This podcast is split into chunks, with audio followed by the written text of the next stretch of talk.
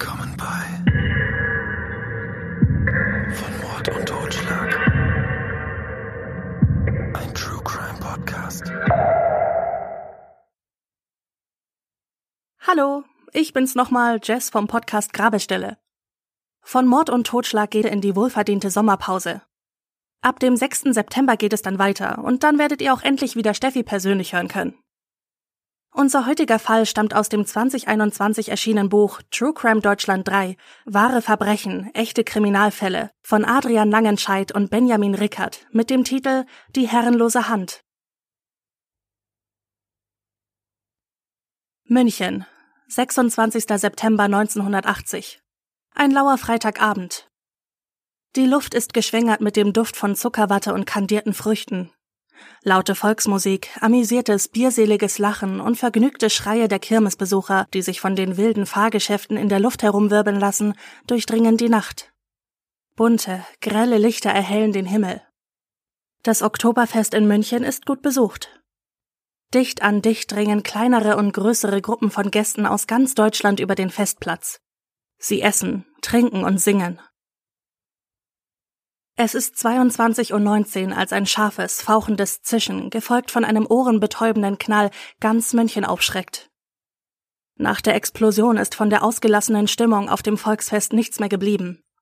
Angst und schmerzerfüllte Schreie hallen nun durch eine Nacht, in der das Leben vieler Menschen durch einen Metallsplitterregen zerstört wird. Der Bereich rund um den Haupteingang zu der Wiesen hat sich im Bruchteil einer Sekunde in einen Kriegsschauplatz verwandelt. Verwundete Frauen, Kinder und Männer liegen auf dem Boden, der sich langsam mit dem Blut seiner Opfer tränkt. Manche von ihnen stöhnen vor Schmerz, einige wimmern, manche von ihnen sind verstummt. Für immer.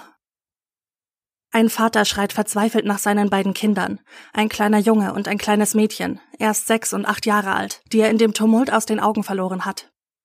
Seine Tochter findet er. Sie sitzt angelehnt an einem Stand, der Bratwürstchen an die Besucher verkaufte. Die Kleine hat eine schwere, offene Bauchverletzung. Kurz darauf stirbt das Mädchen in seinen Armen. Auch für ihren Bruder kommt jede Hilfe zu spät. Er erliegt noch in dieser verhängnisvollen Nacht im Krankenhaus seinen schweren Verletzungen. Der Vater wird am Schicksal seiner geliebten Kinder zerbrechen. Es sind zwei der 13 Menschen, die ihr Leben auf dem Oktoberfest verlieren. 221 Menschen werden verwundet, 68 von ihnen so schwer, dass sie sich zeitlebens nicht mehr davon erholen. Das Ehepaar Werner und Martha Köhler betreiben einen Landwirtschaftsbetrieb in Gallen, einem Ortsteil der Gemeinde Jesewitz in Sachsen, bis sie Anfang der 1950er Jahre die DDR verlassen. Politische und wirtschaftliche Gründe zwingen die Familie, nach Donau-Eschingen umzusiedeln. Gemeinsam mit ihren vier Söhnen bauen sie sich im Westen ein neues Leben auf. Es ist das Jahr 1957, als der jüngste Sohn der Köhlers im Alter von nur fünf Jahren bei einem Unfall ertrinkt. Ein bitterer Schicksalsschlag, der die Familie in ihren Grundfesten erschüttert. Schwere Monate der Trauerbewältigung liegen hinter den Eltern, als ihr Wunsch reift, noch ein Kind zu bekommen. Es ist der 27. August 1959, als Gundolf Wilfried Köhler in Schwenningen am Neckar zur Welt kommt. Nun ist er das Nesthäkchen der Familie. Vor allem nachdem seine älteren Brüder nicht mehr zu Hause wohnen, ist sich der Nachzügler der ganzen Aufmerksamkeit seiner Eltern gewiss. Wie sein älterer Bruder Klaus interessiert sich das jüngste Familienmitglied für Chemie, Geologie und Geographie. Doch anders als seine älteren Geschwister und der Vater Werner, die den Parteien CDU, SPD und FDP zugeneigt sind, zieht es den Jüngsten schon früh auf die rechte Seite der Politik. Den Grundstein für seine politische Fehlentwicklung legt ein älterer Nationalsozialist, mit dem der jugendliche Gundolf in Kontakt kommt. Dieser Mann prägt von nun an sein Weltbild. Das jüngste Familienmitglied der Köhlers ist erst 14 Jahre alt, als er schon an den Landesparteitagen und Wahlveranstaltungen der rechtsextremen Kleinpartei NPD, der Nationaldemokratischen Partei Deutschlands, teilnimmt. Der Junge ist fasziniert vom vergangenen Regime des Dritten Reichs. Mahnende Ansprachen seiner Eltern dringen nicht mehr bis in den braun gefärbten Geist ihres Kindes durch. Auch seine Mitgliedschaft in einem Schießsportverein und damit das Üben mit scharfen Waffen weiß das überforderte Ehepaar nicht zu verhindern. Und ihr Zögling wird immer verrückter. Er kauft sich einen Stahlhelm und Stiefel, die deutsche Soldaten während des Zweiten Weltkrieges an der Front getragen hatten. Nun kleidet sich ein fehlgeleiteter Jugendlicher aus Donau-Eschingen voller falschem Stolz mit diesen Utensilien. Über sein Bett hängt er ein Konterfei Adolf Hitlers. Jeden lässt er wissen, dass er den brutalen, menschenverachtenden Holocaust an Juden und Kommunisten für richtig empfindet. In den Kommunisten sah Gundolf ein besonderes Feindbild. Er wünscht sich, eine Art Schutzstaffel, einer SS oder einer Reichswehr anzugehören, um den Kommunisten vernichten zu können. Und er bedauert, dass es so etwas in der Bundesrepublik Deutschland nach dem Ende des Hitlerregimes nicht mehr gibt. Seine Verachtung orthodoxer Juden gegenüber gibt er unverhohlen preis. Das Nesthäkchen entwickelt sich innerhalb weniger Monaten unter dem schlechten Einfluss des Nationalsozialisten zu einem unangenehmen Zeitgenossen. Umso erleichterter ist Mutter Köhler, als sie irgendwann im Jahr 1975 einen Anruf von Karl-Heinz Hoffmann bekommt. Dieser ist der Gründer der Wehrsportgruppe, kurz WSG, zu dem der nun 16-jährige Gundolf Kontakt aufgenommen und um Aufnahme gebeten hat. In diesem Telefonat überzeugt Hoffmann die besorgte Mutter, dass es sich bei der WSG um eine harmlose Sportlergruppe handele, die dafür Sorge trage, dass sich die Jugendlichen bei sportlichen Aktivitäten verausgaben können. So würden sie vor schlechten Einflüssen, Drogen und einem chaotischen Lebensstil bewahrt. Die leidgeprüfte Frau stimmt der Teilnahme an der WSG zu, denn der Gründer scheint genau die Ziele für ihren Sohn zu verfolgen, die auch sie als besorgte Eltern für ihren Zögling haben. Zudem tut ihm der Umgang mit anderen Altersgenossen sicherlich gut, denn Gundolf ist ein verschlossener Eigenbrötler. Dass die Mutter mit einem Rechtsextremisten telefoniert hat, weiß sie nicht. Und so verwundert es auch nicht, dass Martha Köhler keine Vorstellung davon hat, was es wirklich bedeutet, aktives Mitglied einer Wehrsporteinheit zu sein. Die WSG ist von einer harmlosen Sportlergruppe so weit entfernt wie die Sonne vom Erdball. Wehrsport ist ein Synonym für Militärsport, und genau das betreiben die Mitglieder um Gründer Karl-Heinz Hoffmann auch. Neben harmlosen Gelände- und Orientierungsmärschen bis zu 120 Kilometern oder Hindernisläufen werden auch Schießübungen und Nahkampftrainings absolviert. Alles im Zeichen des Rechtsextremismus. Der Jugendliche ist begeistert von den Sporteinheiten und dem Zusammenhalt innerhalb der Gruppe. Vor allem aber genießt Gundolf von Menschen umgeben zu sein, die seine politischen Ansichten teilen. Die Kameraden nennen den jungen Wehrsportler schon bald scherzhaft Daniel Düsentrieb, in Anlehnung an den verrückten Erfinder, in Gestalt eines anthropomorphen Huhns der Walt Disney Company. Köhler stellt selbstgebaute Handgranaten und Rauchbomben her. Den anderen Teilnehmern der WSG berichtet er stolz, dass es sein Hobby sei, im elterlichen Keller Sprengmittel zu fabrizieren. Der Junge mausert sich zu einem Hobby-Experten für Chemie und Sprengstoff. Gundolf Köhler ist 20 Jahre alt, als er erfolgreich seine Abiturprüfung am Fürstenberg-Gymnasium in Donaueschingen ablegt. Aber wie soll es beruflich nun für ihn weitergehen? Studium? Ausbildung? Die Entscheidung fällt der begeisterte Militärsportler schnell. Er lässt sich für zwei Jahre bei der Bundeswehr verpflichten. Dort will er zum Beispiel als Feuerwerker eingesetzt werden. Vielleicht auch als Waffentechniker. Doch die Ranghöheren haben anderes für ihn im Sinn. Er kommt zum Panzergrenadierbataillon 292 nach Immendingen. Dort verrichtet er seinen Dienst als Kraftfahrer und wird für Bürodienste eingesetzt. Köhler ist enttäuscht. So hat er sich seine Zeit bei der Bundeswehr nicht vorgestellt. Er wollte etwas erleben, tüfteln und mit Waffen hantieren. Dies alles blieb ihm verwehrt.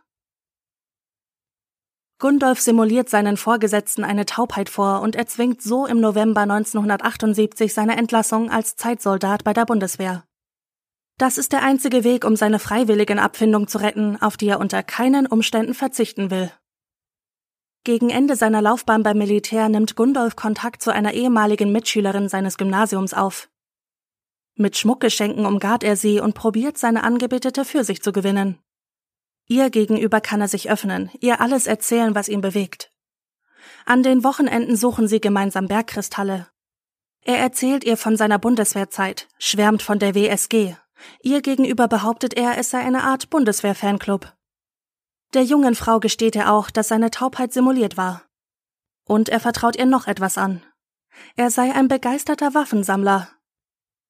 Ihr zeigt er das Versteck in seinem Zimmer im elterlichen Haus, wo er seine Maschinenpistole hortet. Bekommt sie Angst vor ihrem Geliebten? Zumindest entscheidet sie zwischen den Weihnachtsfeiertagen und Silvester des Jahres 1978, sich von Gundolf zu trennen. Ihr gegenüber scheint er die Trennung ohne große Widerworte zu akzeptieren. Doch zwei bekannten Köhlers bleibt nicht verborgen, dass er mehrere Wochen an dem Ende der Beziehung zu knabbern hat. Oder gar länger? Denn fast ein Jahr nach der Trennung schreibt er seiner ehemaligen Freundin einen Brief und beschwert sich, dass er wegen ihr durch die Führerscheinprüfung gefallen sei. Und noch ein halbes Jahr später, es ist der Sommer 1980, setzt sich der Verlassene erneut an seinen Schreibtisch und verfasst wieder einen Brief an seine Ex-Freundin. Uncharmant teilt er ihr mit, sie solle ihm den geschenkten Schmuck zurückkommen lassen. Er müsse diesen in Geld umsetzen. Köhler zieht es nach Tübingen. Im Ortsteil Weilheim bezieht er eine kleine Wohnung. Es ist der April des Jahres 1979, als der junge Ex-Soldat das Studium der Geologie an der Eberhard-Karls-Universität in Tübingen beginnt. Und obwohl er sich sehr für sein Studienfach interessiert, erleidet er schon nach dem zweiten Semester einen herben Rückschlag. Die schriftliche Diplomvorführung stand an, und obwohl sich Köhler seiner Sache sehr sicher war, fiel er mit Pauken und Trompeten durch. Zwar war das Ergebnis nicht entscheidend für sein Studium, er hätte die Prüfung einfach nachholen können, doch den Studenten wurmte diese Niederlage. Köhler legt Widerspruch ein. Er findet, dass seine Klausur unfair bewertet wurde. Der Fachbereich für Geologie prüft das Ansinnen ihrer Studenten, entscheidet dann aber Ende September 1980 den Widerspruch abzulehnen. Den Bescheid über die Ablehnung sendet die Eberhard-Karls-Universität dem Frustrierten per Post zu. Ob Köhler den Entscheid der Studienräte überhaupt gelesen hat, bleibt bis heute ungewiss. In seiner Heimatstadt Donau-Eschingen hat sich ein neuer Ortsverband der Grünen gegründet, deren Versammlungen der Student, wenn er zu Besuch in der Heimatstadt ist, einige Male beiwohnt. Er interessiert sich für die ökologischen Probleme seiner Region. Im Frühsommer 1980 hilft Gundolf seinem älteren Bruder Christian fünf Tage lang bei aufwendigen Bau- und Malerarbeiten in dessen Haus. Wenige Tage danach schließt das Nesthäkchen der Familie Köhler einen Bausparvertrag ab, eine zukunftsweisende Investition. Es ist Mitte Juli des Sommers 1980, als Gundolf die Reise, vor allem aber die Abenteuerlust packt. Am 12. Juli bezahlt er seiner Tübinger Vermieterin zwei Monatsmieten im Voraus und verabschiedet sich von ihr. Er habe vor, bis zum 15. Oktober Ferien zu machen. Mit einem Interrail-Ticket reist er zunächst drei Wochen lang durch Europa. Seine ersten Ziele sind Nordgriechenland und Jugoslawien. Dann zieht ihn die Reiselust nach Skandinavien, bevor er wieder zurück nach Deutschland kommt. Da seine Ersparnisse sich langsam aber sicher dem Ende neigen, bewirbt er sich für einen Ferienjob bei der Firma Uranerzbau Bonn.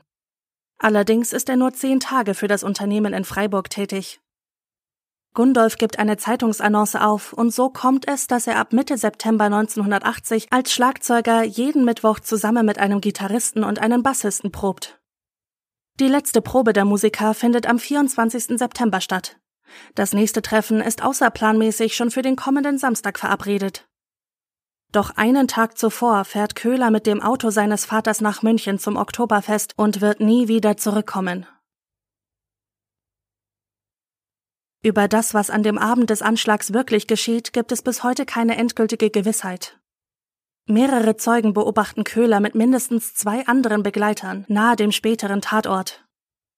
Die Männer gestikulieren wild, scheinen nicht einer Meinung zu sein. Einer der Beobachteten trägt eine Tüte mit einem zylinderförmigen Gegenstand darin. Der Inhalt scheint schwer zu sein, Abrupt dreht der Mann mit dem Beutel seinen Begleitern den Rücken zu und begibt sich zielstrebig zu einem Mülleimer, der nahe des Willkommensbogens zum Oktoberfest steht. Ein Begleiter eilt dem jungen Mann mit der Plastiktüte hinterher. Sie ringen am Mülleimer um die Tüte, bis der Begleiter anscheinend begreift, dass er das Kommende nicht mehr verhindern kann. Er lässt den Beutel los und rennt weg. Nur wenige Sekunden später detoniert die selbstgebaute Granate, die wahrscheinlich mit 1,4 Kilogramm des Sprengstoffes TNT gefüllt ist. Im Umkreis von 30 Metern rund um den Papierkorb bricht ein Chaos aus. Überall auf dem Boden liegen in riesigen Blutlachen Verwundete und Tote, abgerissene Arme und Beine. Angst und schmerzerfüllte Schreie zerreißen die Nacht. Schnell kommen couragierte Wiesenbesucher den Verletzten zur Hilfe, bis Polizei, Krankenwagen und Notärzte am Ort des Geschehens eintreffen. Die Ersthelfer versorgen notdürftig die Wunden, binden blutende Stümpfe ab, reden gut zu, probieren die Traumatisierten zu trösten. Es gilt nun, die verwundeten Opfer schnellstmöglich zur professionellen medizinischen Versorgung ihrer Verletzungen in eine der umliegenden Kliniken zu bringen. Eine Zeugin beobachtet, wie zwei junge Männer vor der verstümmelten und verbrannten Leiche eines Menschen stehen. Ihr wollt's net. Ich konn nix für. Helft's mal! brüllt einer der beiden, während er verzweifelt auf den Leichnam vor ihm starrt. Bei der späteren Obduktion stellt der Gerichtsmediziner fest, dass es sich bei der verstümmelten Leiche, vor der die beiden jungen Männer standen, um Gundolf Köhler handelt. Anhand des festgestellten Verletzungsbildes ist sich der Experte sicher.